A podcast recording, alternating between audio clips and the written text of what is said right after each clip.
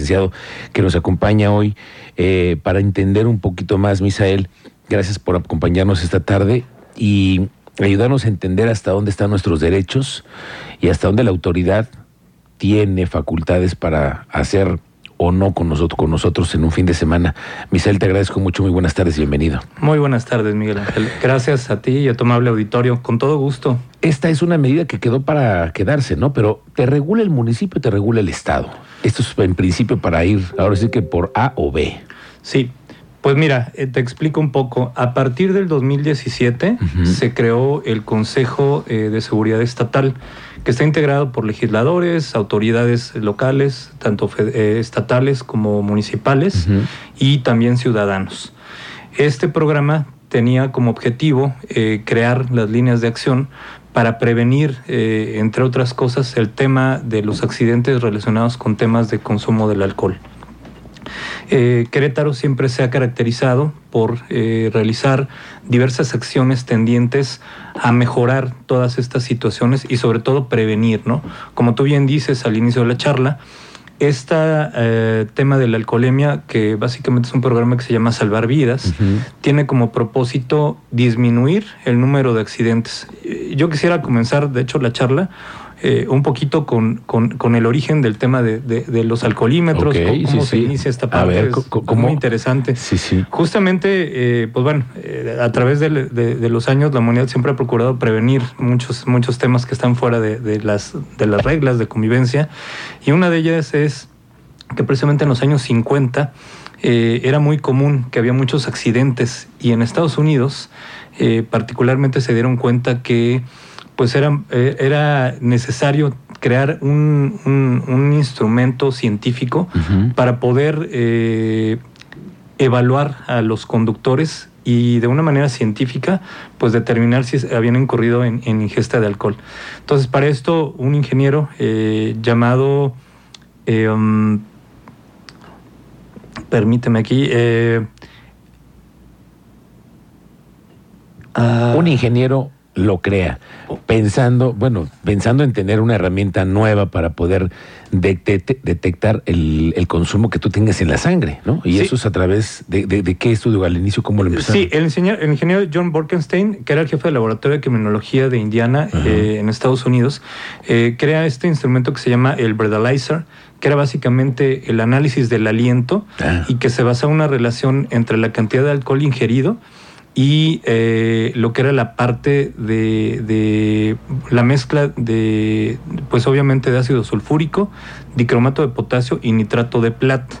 Esto como un catalizador al introducir, eh, pues en este caso, eh, un soplido a través de un tubo que llegaba a este, a este instrumento, como tal. Obviamente con eso, pues bueno, se, podía determinar el grado de alcohol en la sangre sin necesidad de realizar una prueba eh, en este caso al, individuo, ¿no? Que era muy interesante, ¿no? Y así es como ha ido evolucionando hasta que el día de hoy tenemos dispositivos de todo tipo, de toda clase, que tiene la, Guardia Nacional, tiene la Policía Estatal, la Policía Municipal, pero esos además están, eh, eh, tienen que estar verificados por una autoridad, ¿no? Que también evalúa que estén bien calibrados, ¿no? Es correcto, sí. Sí, de hecho, eh, este tipo de instrumentos, pues bueno, ha evolucionado mucho la tecnología y ha permitido que a través de este tipo de procesos de verificación estos instrumentos funcionen de una manera correcta. Eso. Sobre todo para no, incurrir en, falsos positivos, ¿no? Exacto. Porque bueno, tú sabes que también como ciudadanos tenemos derechos sí. y es importante que haya un, equilibrio, ¿no? En este sentido. No hay un instrumento que te dé toda la certeza, que es el alcoholímetro. es correcto. Tiene que estar regulado y tiene que estar también certificado por el Centro Nacional de Metrología para que sepamos que tiene marcajes, esté, equilibrado, ¿no? Pero ese es un instrumento. El, tema es aquí lo que sigue en el proceso de, de, lo que arma jurídicamente las autoridades, ¿no? Es un establecimiento, es un dispositivo que trae varios procesos, ¿no? Es correcto, así es.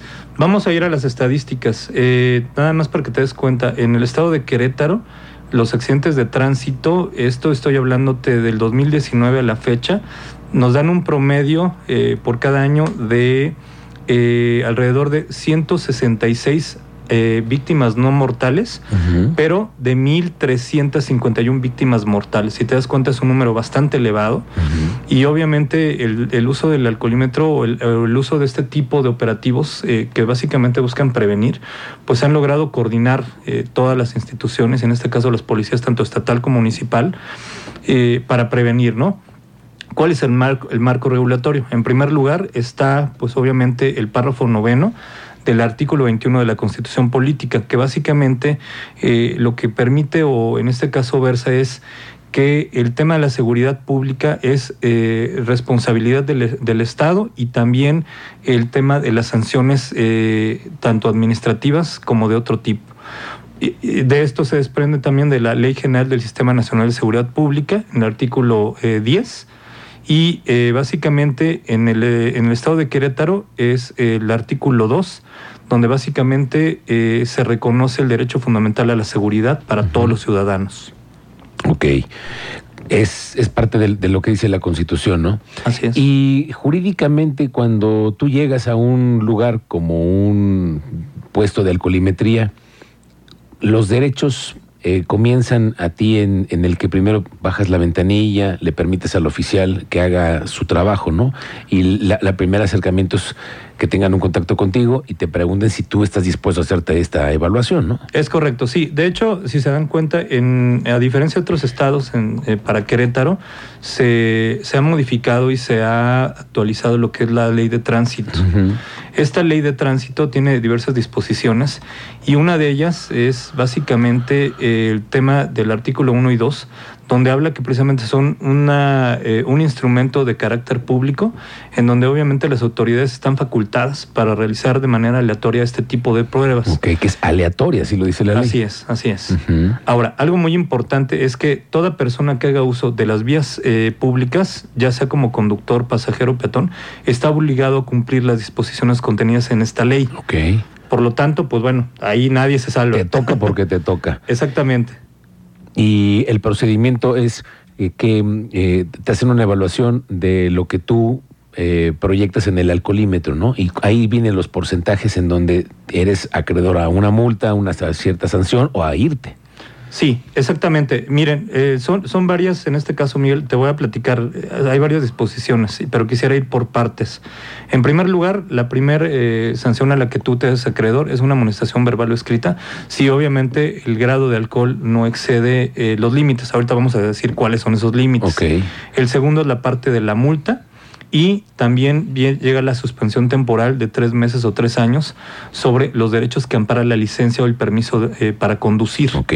¿sí? Y en casos graves, pues también la cancelación de la licencia o el permiso para conducir correspondiente y también lo que es el arresto hasta por 36 horas inconmutable.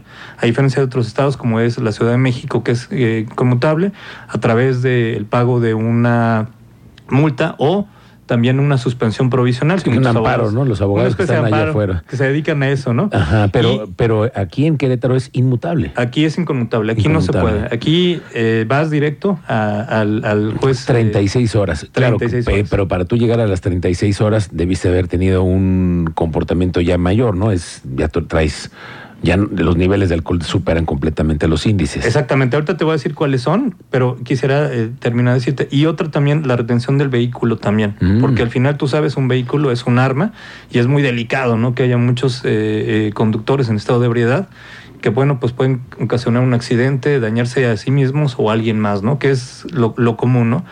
Y, pues bueno, también es, un tema en el que se modificó también el Código Penal para el Estado de Querétaro y ya dependiendo obviamente de los grados de alcohol también está considerado como un delito de carácter penal. Claro, eso es bien interesante. Saber que tú incumples o llegas a tener un accidente con estas eh, indicaciones en exceso, te puedes ir a la cárcel. Definitivamente. ya no es el, la vaquita o el torito, es la cárcel. Ahora, el tema de, ya pasar al Ministerio Público, a la Fiscalía, digamos, ya es otro menester. Hoy por lo pronto están estos centros, La Vaquita y El Torito, que municipalmente, por ejemplo, aquí en Querétaro se han eh, ocupado como una alternativa para poder darle eh, pues la secuencia a la sanción, ¿no? Si te van a sancionar por 12 horas de arresto, ahí te quedas. Sí, en realidad estos centros tienen como objetivo pues de alguna manera eh, lograr que el individuo pues reciba un castigo, ¿no? Es decir, está incurriendo en una falta y tiene que hacerse consciente que al incurrir en esta situación que pone en riesgo tanto su seguridad como de otros eh, individuos, pues va a ser castigado y el castigo es, pues en este caso, una especie de prisión preventiva temporal, ¿no? Porque tú sabes, eh, psicológicamente, pues el hecho de que te detengan, que te lleven, que te lleven a una celda, pues de alguna manera psicológicamente, pues sí te genera un, un, tema importante, ¿no? Entonces, es una manera en la que pues estamos tratando de educar y es válido. La verdad es que yo creo que ha sido una situación que es muy necesaria y que además, pues bueno, mucha gente lo ve a broma, pero yo creo que es una, una, buena medida para evitar este tipo de situaciones y sobre todo lograr que la gente pueda generar una conciencia, ¿no? En ese sentido. Oye, y los tabuladores son también públicos, ¿no? Tú también puedes saber hasta cuántas eh, UMAS eres acreedor de cuánto puede llegar a ser la sanción económica, porque también son altas las multas en Querétaro. Así es, sí, de hecho la multa mínima va alrededor de los 2.500 pesos, para que te des una idea, y puede ir subiendo. ¿Cuáles son, digamos, eh, las agravantes que aumentan este monto? Pues por un lado, el no dar la, documentación, tanto personal como es la licencia, la del vehículo, licencia de, en este caso la tarjeta de circulación, eh, resistirse ¿no? a, la revisión o a la aplicación como tal de la prueba de alcoholemia. Eso es bien importante. Eh, el proferir amenazas o injurias en contra de los elementos policíacos, también eso agrava la situación. Que vaya, que valientes, que después ya, sabes que no sabes con quién tratas, yo soy fulano de tal. Claro. Y aquí pues nadie se salva, ¿no? Aquí hemos visto muchos casos en los que pues hasta se han viralizado este, personajes públicos y bueno, pues al final del día es un tema de cumplimiento, ¿no? Es, eso es, muy importante. Eh, también, eh, mira, quisiera desglosarte un poquito el tema de, como tal, de, los grados de alcohol. Eh, que obviamente en Querétaro se, hay una diferencia de cuando tú ya excedes esos límites, puede ser puesto a disposición a la Fiscalía del Estado. Así es, es de cero a, punto 19 no hay una sanción porque digamos es el límite mínimo. Sí. Pero cuando llegas a partir de dos en adelante, ya en automático, pues te es acreedor esta sanción en la cual vas a ser enviado al juzgado cívico. Dependiendo obviamente de tu comportamiento, si te resistes en este caso a la revisión o alguna otra situación, eres enviado de inmediato a la fiscalía. Ok. Sí, y obviamente se, se, retiene el vehículo y se manda a corralón, eso, con todo lo que eso implica, ¿no? Eso es bien importante. Ah, ya, ya pasando de dos, ya no puedes manejar. Eso quiere decir que tu vehículo se va al corralón. y tú ya serás, eh, eh, a lo mejor tienes una sanción económica, puedes tener una multa o a lo mejor decides el arresto, ¿no? Así es. Bueno, en este caso sí te dan la opción cuando llegas al juzgado cívico, oye, pagas tu multa, te retiras, pero obviamente ya no puedes conducir y el otro eh, tiene que ir tiene que ir un familiar por ti para poderte retirar como tal, ¿no? Y el otro, pues obviamente si no hay la posibilidad económica, pues te tienes que quedar detenido las 36 horas, tanto en el torito o la vaquita, según sea el caso. O sea, es masculino o femenino, ¿no? Exactamente, ahí es donde tú ya decides si pagas la multa ya sea con tu tarjeta de débito, tu en efectivo, que eso también es, es un derecho que puedes, ¿no? Sí. O que alguien llegue a hacerlo por ti. Es correcto, sí, sí se puede. De hecho, en los mismos juzgados cívicos hay terminales bancarias, hay en algunos casos hay hasta cajeros, entonces hay la posibilidad, o sea, realmente sí hay manera, pues obviamente, de cumplir con este pago de esta sanción, ¿no? Como tal. Oye, abogado, pues qué bueno que nos haces un poco más claro el tema de lo que sucede en las calles con este tema en específico, porque es un asunto de cada fin de semana.